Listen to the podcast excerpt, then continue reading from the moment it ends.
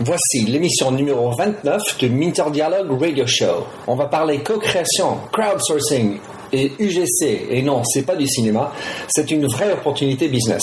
Avec François Pétavi, directeur général de AICA. À suivre.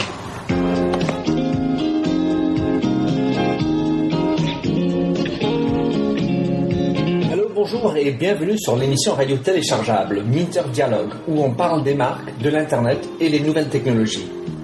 Je suis Minterdial, votre compère pour cette émission radio téléchargeable, autrement dit un podcast. Je suis auteur du blog minterdial.fr où vous trouverez les show pour l'entretien qui suit, avec l'ensemble des sites et des liens cités dans l'émission. Si vous lisez anglais, j'ai également mon blog en anglais, themindset.com, T-H-E-M-Y-N-D-S-E-T. Plongeons alors dans cette nouvelle émission de Minter Dialogue. Bonjour et bienvenue au Minter Dialogue Radio Show. Je suis avec un ancien de l'INSEAD, donc un, un- quelqu'un qui a fait le même école que moi, je sais pas comment on appelle ça, un co, euh, co, euh, co-écolier, François Pétavi, qui est le directeur général de ICA. François, est-ce que tu peux nous expliquer un peu le, le concept de ICA Oui, euh, bah, bonjour Minter. Euh, le concept d'ICA, c'est une communauté de consommateurs créatifs euh, qui sont inscrits sur la plateforme ica.com que vous pouvez visiter. Aujourd'hui, on en a un peu plus de 140 000 qui sont inscrits sur la plateforme. Et ce qu'on fait avec ces consommateurs créatifs, c'est qu'on leur propose des campagnes de co-création sous la forme de briefs. Donc, on leur pose des questions très concrètes qui vont être, par exemple, qu'est-ce que Reebok pourrait faire pour les femmes d'autre que des chaussures de sport? Et ils répondent à travers des contenus qui vont être des vidéos, des images, des animations. Euh, et à travers tout ça, ben, on apprend plein de choses. Alors, à ICA, ça a été euh, créé il y a 4-5 ans, c'est ça? Est-ce que tu peux nous expliquer qu'est-ce qui était à l'origine? Parce que je sais que vous êtes dans une grande transition par rapport à ce que vous étiez au début. Oui, absolument. La vision, alors, ICA a été fondée par Gilles Babinet, euh, serial entrepreneur euh, français, euh, et la vision de, Gilles et, de Franck, le cofondateur, était de créer une plateforme dans laquelle il y aurait des, des, créateurs de contenu qui comblerait le gap entre le contenu, on va dire, très amateur qu'on va retrouver sur YouTube euh, ou Dailymotion avec euh, voilà des, des films euh, euh, de vacances, etc. Et puis de l'autre côté, le contenu professionnel tel qu'il est créé par les agences et sociétés de production. Et la vision, c'était de dire, bah, au milieu, il y aura un besoin pour du contenu amateur, mais de qualité, avec avec une vraie qualité. Et donc on est parti au départ sur euh, ce principe de crowdsourcing de contenu à travers une communauté. Donc euh, très rapidement, euh, on est arrivé à 10 000, puis euh, 100 000 et aujourd'hui euh, 140 000 créateurs. Et ce qu'on leur a proposé, c'était de créer du contenu pour les marques, avant tout à fin de communication, c'est-à-dire dire, bah, finalement, on demande à des consommateurs de nous créer des vidéos pour parler d'un sujet, alors qui peut être le suicide ou les accidents domestiques ou parler de des hôtels ibis, par exemple. Euh, et finalement, à travers ce contenu, euh, avoir de l'engagement consommateur, de l'enthousiasme euh, qui peut être utilisé sur les réseaux sociaux notamment et les plateformes de type YouTube, Facebook. Alors depuis, vous vous êtes plus centré sur l'aspect innovation. Donc c'est un, une communauté de, consommateurs dans la co-création qui sont là pour aider les, marques en fait dans l'état d'esprit de l'innovation. Alors quels, avantages apportes-tu aux marques qui sont à la recherche d'innovation? Alors euh, déjà le, chemin, enfin pour expliquer le chemin, c'est-à-dire que à force de faire des, campagnes où on demandait aux gens de s'exprimer sur un sujet, on s'est rendu compte qu'il y avait de l'insight. C'est-à-dire que quand on avait 50 personnes qui prenaient la parole sous forme de vidéo et qui nous racontaient une histoire autour de, euh, euh, par exemple, bah, le, suicide, bah, il y avait différentes façons d'en parler et qu'on apprenait au passage des choses sur bah, les, les points d'ombre, les axes de communication, des leviers pour justement être pertinent par rapport à ces sujets-là. Et donc on s'est dit, mais finalement, dans ces contenus, euh, il y a plus qu'une valeur de communication, il y a une valeur d'insight. Euh, et donc on a décidé d'en faire une offre spécifique, c'est-à-dire de, poser des questions beaucoup plus orientées pour aller chercher de l'insight ou de carrément de l'idéation, c'est-à-dire des idées de nouveaux produits euh, à travers ces consommateurs. L'avantage et donc l'avantage de ce genre de, de, méthode par rapport, on va dire, à la méthode traditionnelle, alors qui va être le brainstorm euh, entre marketeurs euh, d'une marque ou euh, le focus group euh, où on réunit 6 à 10 personnes et puis on essaie de, faire sortir des choses créatives, c'est que là, on est sur Internet avec des vrais gens et qui en plus ont un chapeau créatif. Et donc ce qu'amènent ces, ces, gens, c'est que vous allez pouvoir sur une même question avoir des personnes qui un ne vont pas s'influencer entre elles, c'est-à-dire vous n'avez pas de groupthink, euh, ils vont chacun prendre la parole et réfléchir au sujet euh, sur la question. Vous pouvez interroger de la même façon euh, ben, 50 Français, mais aussi euh, bah, pourquoi pas des Français, des Chinois, des Américains, des Espagnols, enfin d'avoir un, sentiment global, international sur ces sujets-là. Et surtout c'est extrêmement rapide, c'est-à-dire que vous allez pouvoir solliciter solliciter un, un, grand nombre de personnes sur des, des, périodes de temps qui vont être de l'ordre de la semaine ou, du mois. Euh, donc ça permet d'avoir un, une, scalabilité de l'innovation extrêmement forte. Donc vous avez beaucoup plus de personnes avec plus grande rapidité, euh, plus de diversité et euh, quelque part le manque de groupthink. Alors économiquement aussi, quelle est la proposition pour une marque par rapport à monter ses focus groups lui-même, etc. Alors le, le AK n'est pas forcément euh, moins cher que euh, des approches traditionnelles, c'est-à-dire que euh, travailler avec AK ça coûte à peu près le, même prix que travailler en méthode qualitative ou d'innovation. Le, le, bénéfice est vraiment la rapidité et la scalabilité. C'est-à-dire traditionnellement, et, et, ce qu'on voit c'est que traditionnellement en fait l'approche d'innovation est une approche très artisanale et donc qui est très, enfin qui est pas facile à décliner quand vous êtes un grand groupe bah, en France et puis au UK et puis en Inde et puis en Chine dans des nouveaux marchés. Et donc à travers l'approche justement Internet, euh, ça permet et, le fait qu'on propose un produit aux marques, c'est-à-dire une méthode euh, qu'on décline, et eh ben on va être capable d'utiliser les mêmes méthodologies, les mêmes approches euh, dans cinq pays d'un coup, tout en contrôlant ça bah, du siège, par exemple, de l'entreprise. Alors donc, tu as parlé de l'Angleterre, le UK et d'autres. Explique-nous un peu de l'étendue des cas, parce que je sais que tu voyages beaucoup et tu as beaucoup de clients partout. Alors il y, a deux dimensions. Il y a la communauté. Alors la communauté aujourd'hui, elle, est plus de 140 000 personnes dans 76 pays, avec une représentation de, tous les grands bassins qui intéressent les annonceurs, c'est-à-dire euh, les G8, enfin les, pays industrialisés, et puis de plus en plus les BRIC, euh, notamment la Chine, qui très, un très fort centre de focus pour, pour nos clients euh, grands groupes. Et après, il y a physiquement où est-ce ICA pour accompagner les marques. Donc on est aujourd'hui implanté euh, donc en France historiquement où on a commencé il y a, il cinq ans, euh, au UK, à Londres. On est implanté aussi à Singapour depuis 2008 pour accompagner justement les marques occidentales dans leur expansion vers l'Asie, Shanghai et les États-Unis avec New York et San Francisco où on a des bureaux justement pour accompagner les grandes marques et notamment dans les prises de briefs sur des problématiques locales. Alors maintenant, parle-nous d'un ou deux cas, euh, tu as envie de, parler, de, où, vous avez mis en place un brief et la réponse, et ça a été repris par la société. Ça, nous serait sympathique de, comprendre comment ça marche. Alors, euh, notre métier chez ICA, c'est de prendre une problématique marketing euh, et d'innovation et quelque part d'activer cette communauté, c'est-à-dire de transformer une question stratégique en une question consommateur en leur posant une question à laquelle ils vont répondre à travers des contenus créatifs et à travers l'analyse de ces contenus, on va répondre à la question marketing de départ. Euh, donc c'est vraiment l'animation de cette communauté et de ce panel. Euh, nous, en fait, ce qu'on cherche, c'est euh, de l'impact c'est-à-dire comment est-ce qu'on euh, on influence la top line de nos clients et on leur permet de vendre plus de produits ou d'avoir des marques qui sont plus impactantes. Euh, deux exemples de ce type-là. Par exemple, on a travaillé avec une marque qui s'appelle Carnet de vol, qui est une marque de prêt-à-porter, et où on a appliqué le principe de co-création en disant, bah, pour ces 20 ans, la marque a dit, bah, on va se tourner vers les consommateurs pour imaginer une gamme événementielle, un produit événementiel, et on va aller jusqu'au bout de la démarche. Et donc, ce qu'on a fait, c'est qu'on a interrogé la communauté ICA en disant, vous, si vous étiez carnet de vol, qu'est-ce que vous feriez comme produit pour célébrer ces 20 ans? Donc on a reçu à peu près 500 designs de produits euh, qu'on a mis sur un mini-site euh, à destination des euh, loyal customers, des, des, des, des clients euh, en carte de fidélité de la marque, qui sont venus voter et donner leur avis. Et euh, il y a une dizaine de produits qui sont montés. Le, plus voté et le plus intéressant en phase avec la marque a été édité euh, et a été marketé euh, même jusqu'à la PLV en disant bah, vous avez voté pour ce produit, venez euh, le chercher en magasin. Donc il y a eu des direct mailings par la marque pour faire venir les gens dans les points de vente. Et ce produit a été numéro un des ventes pendant tout l'été du moment où il a été édité. Donc c'est clairement un, une démonstration d'impact que la co-création ça peut vraiment marcher.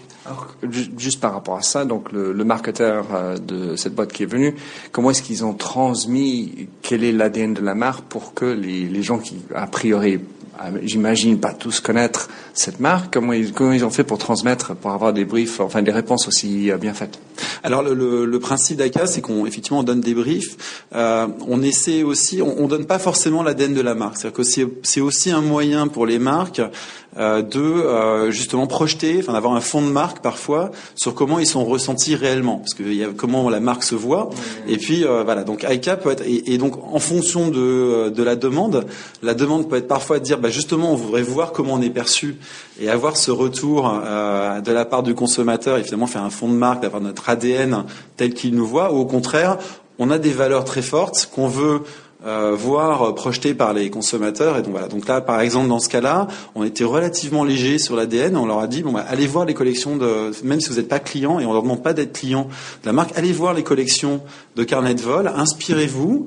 Euh, et euh, retranscrivez ça dans, dans vos créations. Bah, du coup, ça devient des insights euh, au même moment.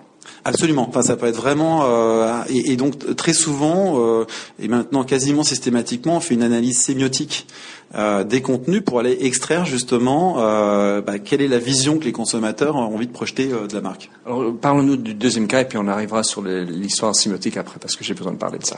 Alors en deuxième cas en innovation qu'on a fait avec l'institut d'études de, GFK et on a décidé de faire un pilote justement pour essayer de, de, de, voir à quel point les consommateurs pouvaient avoir être générés de l'innovation disruptive parce que c'est un, un, des gros débats, c'est de dire oui, enfin Ford avait dit euh, en gros, s'il avait demandé aux gens ce qu'ils voulaient, ils m'auraient dit euh, on veut des chevaux plus rapides. Euh, donc beaucoup de gens disent bah oui, les consommateurs auraient jamais inventé l'iPad, il faut Steve Jobs pour inventer l'iPad. Donc c'est un, débat très intéressant. Donc on s'est dit on va avancer là-dessus avec GFK et on va leur on va leur proposer de faire de l'innovation disruptive. et en travaillant un principe qui est le principe du 1-9-90, c'est-à-dire 1% de gens vont idéer, 9% de gens vont enrichir ou participer, et puis 90% sont simplement là pour consommer. Euh, et donc on a demandé à la communauté ICAD de créer des produits de communication du futur. Ça leur dit, bah, imaginez un device ou un service qui n'existe pas aujourd'hui et qui permettrait de communiquer mieux. Euh, et donc on a reçu, je crois, une soixantaine de concepts euh, qui ont été screenés, qu'on a screenés avec GFK, avec des experts d'innovation qui ont regardé bah, est-ce que ça existe déjà, est-ce que parce que GFK a une database qui s'appelle TechTest, dans laquelle il référence tous les axes potentiels d'innovation en technologie. Il y a cinq concepts qui n'avaient jamais été vus euh, et qui étaient particulièrement intéressants, donc qui ont été euh, mis transformés depuis alors des, des PowerPoint, des petites vidéos, des choses même parfois gribouillées, euh, presque, presque incompréhensibles parfois, mais ont été euh, euh, designées euh, dans des planches standards qui expliquaient le concept et qui ont été testées euh, quantitativement avec un panel représentatif qu'anime GFK. Et un de ces concepts est sorti vers sur quatre attributs sur six de pertinence. Demain, une marque prend ce concept, il a très forte chance de marcher commercialement. Alors en fait, ça me fait penser que bon, il y a un Steve Jobs, il y a eu un William Ford, mais parfois il y a aussi un consommateur. Donc c'est pas une question d'avoir 10 000 ou, ou, dans votre cas 140 000 Steve Jobs, mais il suffit d'avoir un là-dedans et puis c'est juste euh, aller pouvoir le chercher cette personne. Alors ce qui est intéressant, enfin quand on fait de l'innovation, on, on c'est de l'insights driven innovation. C'est-à-dire que, par exemple, dans le cas de la campagne euh, GFK sur la communication, ce qui est très intéressant, c'est de voir aussi spontanément quels sont les axes d'innovation que les gens ont été cherchés. Et ça, ça raconte aussi une histoire sur quelles sont les attentes des consommateurs et où est-ce qu'ils voient les axes potentiels d'innovation. Donc, quelque part, euh, à travers justement la prise de parole collective, euh, il y a de l'insight aussi qui émerge parce qu'on voit des tendances et on voit aussi des signaux faibles émerger. Donc, on essaie vraiment de travailler ces deux dimensions. Euh, et, ce qu'on voit aussi, c'est que potentiellement il peut y avoir des bribes dans différentes créations euh, qui, assemblées par justement le regard expert de la marque, peuvent créer quelque chose de disruptif. Donc on n'attend pas forcément le consommateur pour que une personne ait l'idée disruptive, mais peut-être que collectivement il nous raconte quelque chose de disruptif. Justement, ça m'intéressait. Alors sur l'innovation, donc vous êtes au cœur de ça.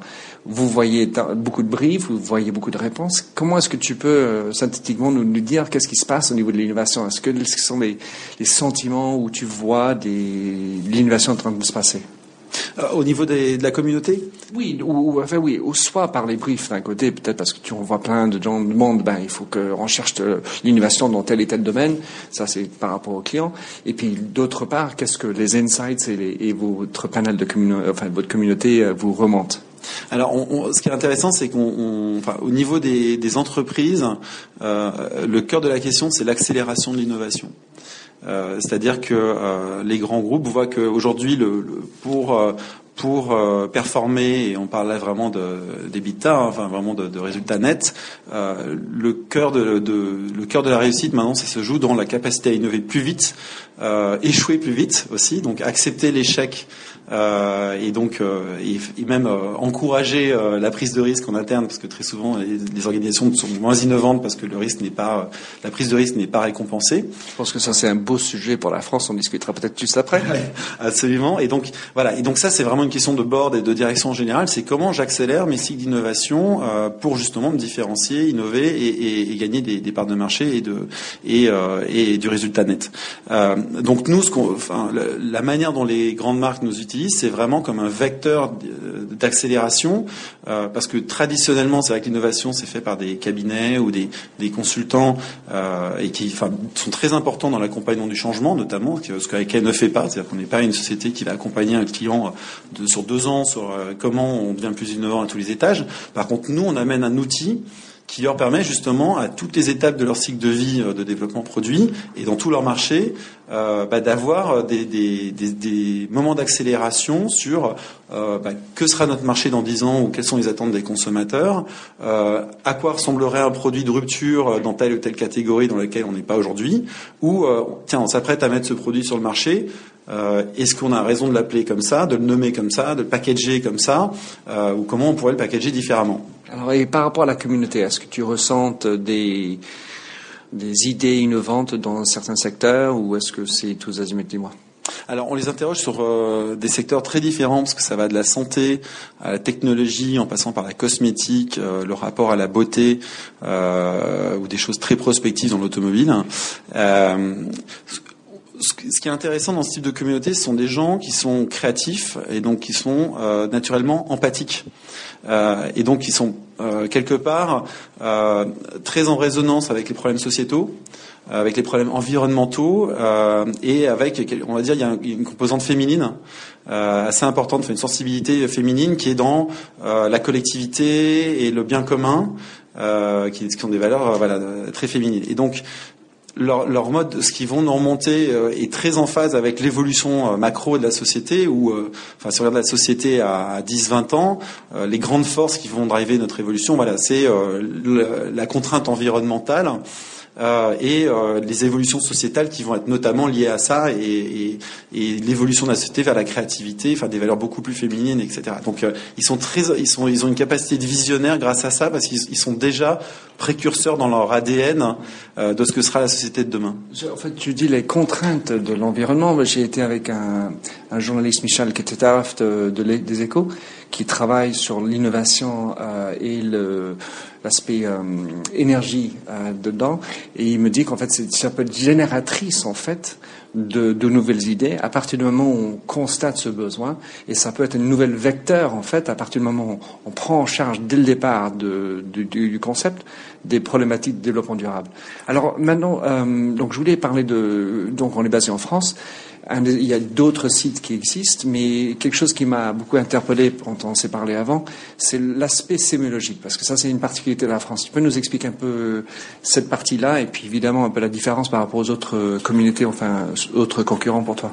Alors le, effectivement, de, maintenant systématiquement dans nos, dans nos études et campagnes d'innovation, on a ce dont on se rend compte, c'est que le consommateur, bah, c'est pas un professionnel, donc le format de ce qu'il va ramener euh, peut être parfois confus.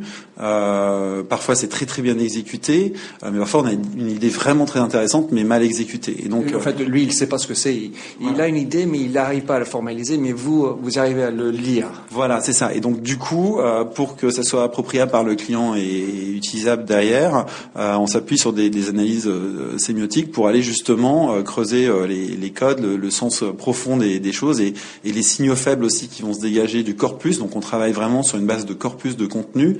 Et même parfois même sur des analyses statistiques de voir quels ont été les axes les plus prégnants retenus et, aussi voir les choses qui sont en creux. C'est ça qui est intéressant dans la, dans c'est que ça permet de ressortir des choses en creux. c'est vrai que c'est une approche assez française, c'est-à-dire que quand on, explique ça aux États-Unis, les gens nous regardent avec des yeux en disant ah oui, on a entendu parler, mais donc ça a l'air quelque chose qui a... et c'est vrai que les Américains et les Asiatiques ont une approche, euh, on va dire, euh, euh, où on va aller extraire cinq ou six axes principaux et s'appuyer sur les contenus après pour substancier ces axes-là, mais vont moins dans la recherchent moins la profondeur, recherchent des choses plus actionnables que que les Français qui aiment vraiment aller jusqu'au fond du sens. Et je pense que c'est une question de culture des études aussi, enfin avec des écoles comme le CELSA notamment, voilà, qui, qui, ont qui ont fait émerger ce genre de pratiques.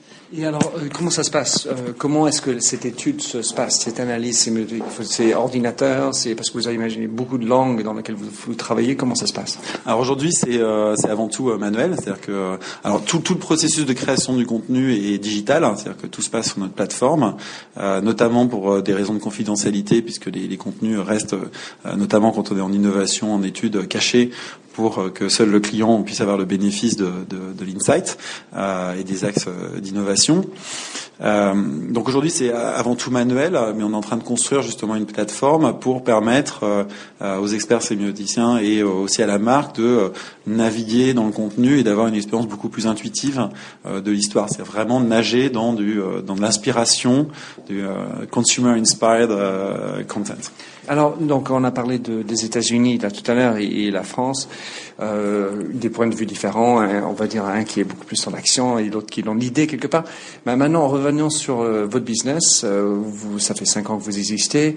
Euh, l'évolution de ce business et, et en termes de mix de clients, quelles sont les typologies de clients où on est plus ouvert à ce type de dispositif et où, où ça ne marche pas?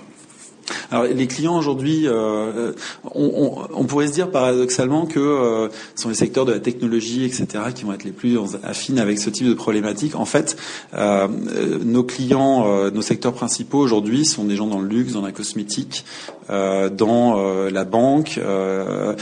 ils sont des gens qui ont vraiment une culture très forte de soit l'insight consommateur, c'est où trouver l'insight et le Graal, parce que c'est là qu'on va identifier une nouvelle catégorie de produits, soit une culture très forte de la marque. Euh, et, euh, et, des gens qui ont envie aussi d'aller dans le digital. Ils sont pas forcément très aujourd'hui très puissants dans ce domaine-là, mais qui voient que euh, le digital est l'avenir de leur, la relation consommateur. Euh, et donc c'est un petit peu les trois traits déterminants des, des gens qui, donc par exemple le, le, tout ce qui est food, euh, drinks et fast moving consumer goods s'intéresse énormément à la co-création aujourd'hui parce qu'ils voient ça comme un levier d'accélération justement de la collecte d'insight et d'innovation, sachant que ce sont des produits à des, à des catégories à très forte rotation de produits et donc il faut justement trouver la, la, prochaine, le prochain white space mmh. à occuper où la bonne expérience euh, retail, par exemple, pour, euh, pour ces marques-là. Alors, vous, êtes, vous avez commencé en, France, vous avez développé, donc maintenant, parle-nous juste un peu de ton évolution et le mix de, pays en termes de géographie de business. Est-ce que c'est plutôt anglo-saxon, euh, chinois, etc. Alors, les, clients avec qui on travaille aujourd'hui sont principalement des gens du, Global 500. en termes de, en termes de, mix, aujourd'hui, il y a plus de la moitié de notre revenu est à l'étranger, donc hors France, donc on est, on est déjà très très internationaux.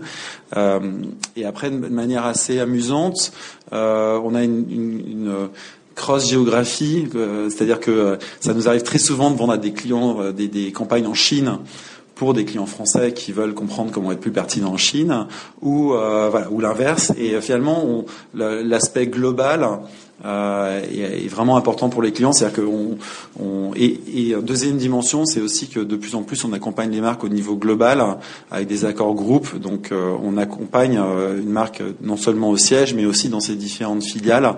D'où en fait nos implantations géographiques euh, dans des points un peu clés du monde mmh. pour être capable de les accompagner dans leurs problématiques aussi locales. Donc la croissance a été belle jusqu'à présent. Parle-nous de, les perspectives et de la rentabilité de Aika. Oui, alors euh, Aika, euh, bah, on fait x2 tous les ans depuis euh, plus de trois ans maintenant. Donc l'année dernière, on a fait plus d'une centaine de, campagnes. donc c'est ça se développe très très bien.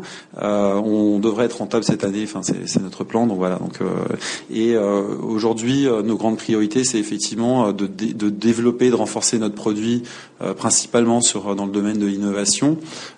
Pour pouvoir euh, accompagner les, marques justement sur tout le cycle euh, depuis euh, l'exploration euh, très amont de que sera ma catégorie dans 10 ans jusqu'où est-ce que je peux stretcher ma marque de ce que les Anglais appellent envision, c'est-à-dire qu'est-ce que ça donnerait si je me lançais dans telle catégorie, à quoi ça pourrait ressembler, jusqu'au marketing mix, comment j'appelle ce produit pour les Indiens. je lance une boisson en Inde, comment je la nomme, comment je la package à travers la co-création.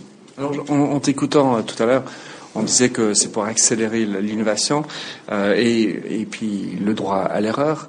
Euh, est-ce que tu peux nous expliquer par, enfin, les leçons d'erreur et des échecs dans les campagnes qui ont été faites pour en tirer bénéfice pour les, futurs clients?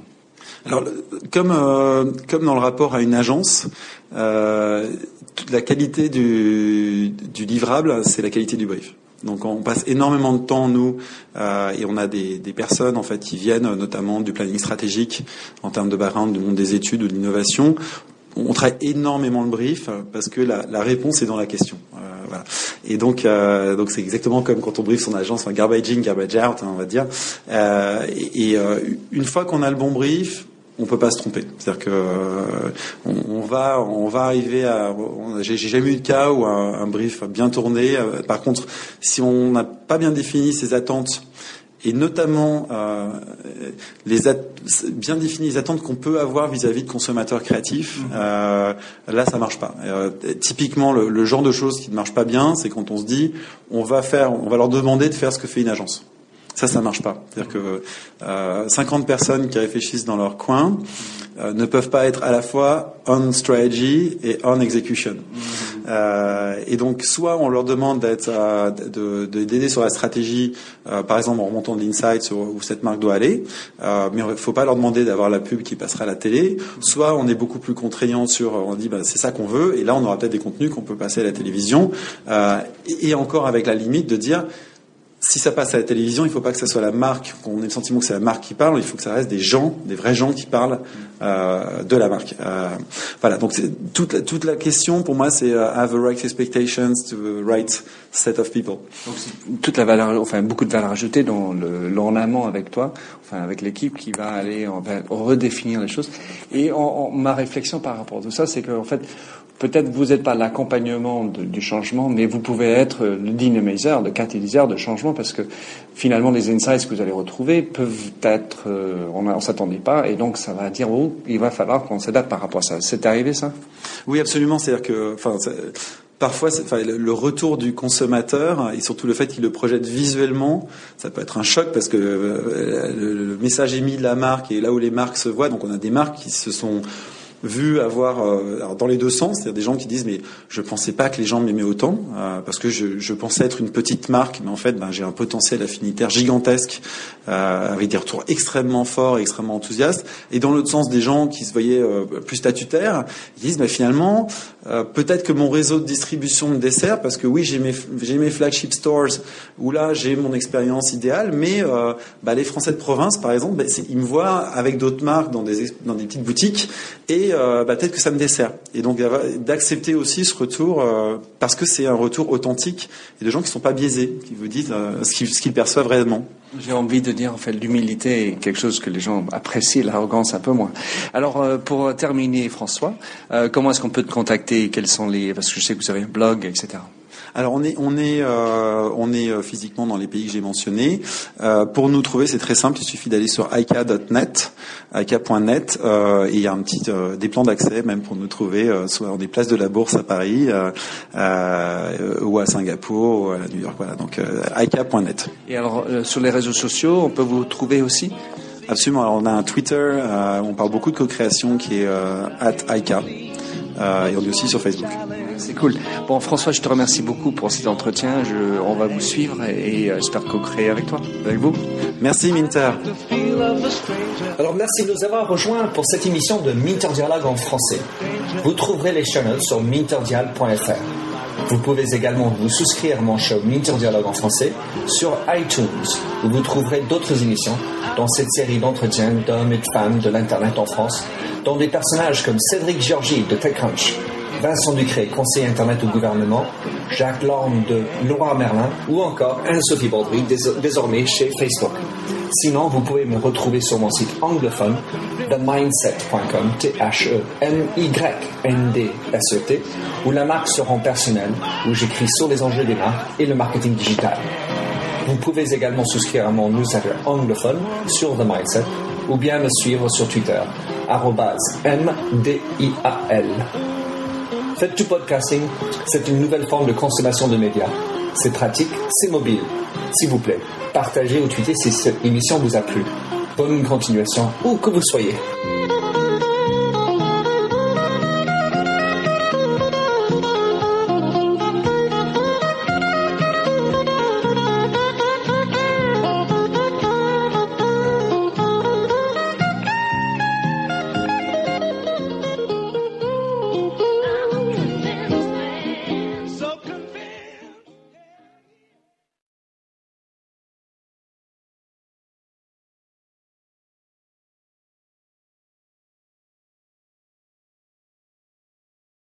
Welcome, change agents, to your go to place for stories that ignite your spirit, fuel your purpose, and connect us all.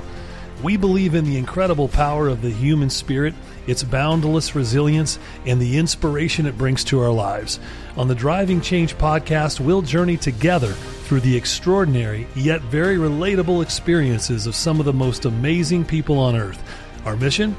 That through these stories, we might just spark change within you and awaken a newfound motivation to harness your unique gifts to make a real difference in the world.